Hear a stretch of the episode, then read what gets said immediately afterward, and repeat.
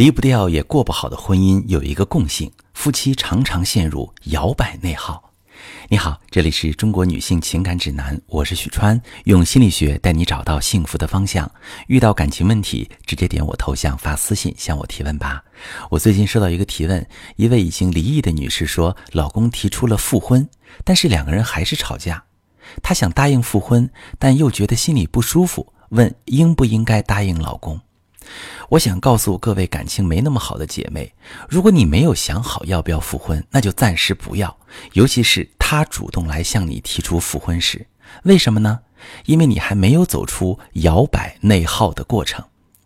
在这个过程里，你会无数次的在忍一忍、复婚吧和这辈子都不想再见到他之间摇摆。一想到他的好，他会给你做饭，会给你拥抱，会和你有很多共同话题，就想要复婚。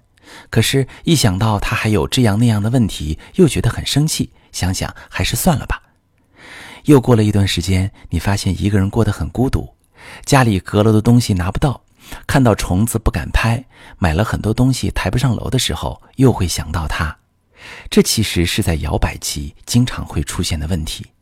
但如果你去细看这些想法，就会发现一个坑。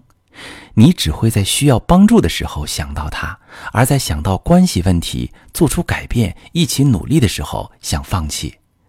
所以，你可以问自己这么几个问题：如果你的这些需求都解决了，你还会想和他在一起吗？如果你现在很有钱，你可以请一个保姆帮你打理家务、照顾孩子；如果你现在和父母一起住，回到家不用自己做饭，也不会因为生活习惯争吵。如果你和姐妹一起合租、一起旅游、一起上下班，不觉得孤单；如果你的这些需求在有其他社会关系的时候并不强烈，也不明显需要他的参与，那么可以说你想和他复婚只是一种念旧。有一句老话：“相见好，同住难。”你离他远了，距离产生美；一旦住在一起，你就会想起当初为什么要离开他。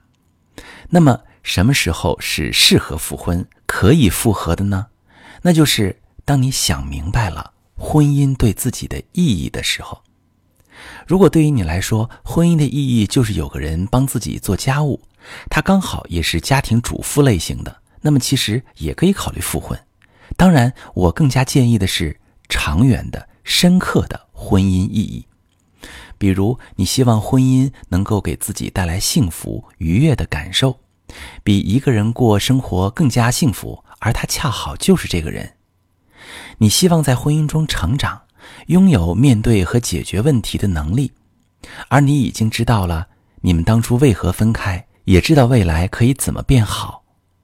你知道了自己对婚姻的理想化期待，知道自己期待那个理想的伴侣其实并不存在，也找不到。你也知道了，在上一段婚姻中，自己有哪些能力还可以大幅提升。当你有能力去处理这些问题，去反思婚姻问题的解决方案时，你和他复婚才不会三两天又因为一样的问题分开。如果当初导致的分开的问题不去解决，只凭着喜欢、爱、习惯，再次复婚也只是在吃老本。回光返照之后，连一点美好的记忆都留不下。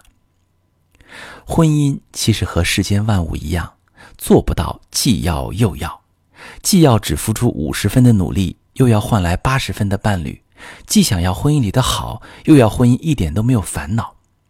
我希望我们所有的姐妹都能理智的去思考自己的婚姻，无论是离婚还是复婚，都不是凭着习惯和决心就能解决的问题。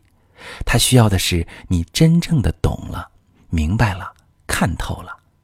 当然，如果你不知道自己的情况应不应该找他复合，或者是否要答应他的复合请求，也可以把你的情况详细跟我说说，我来帮你具体的分析。我是许川，如果你正在经历感情问题、婚姻危机，可以点我的头像，把你的问题发私信告诉我，我来帮你解决。如果你的朋友有感情问题、婚姻危机，把我的节目发给他，我们一起帮助他。喜欢我的节目就订阅我、关注我，我们一起做更好的自己。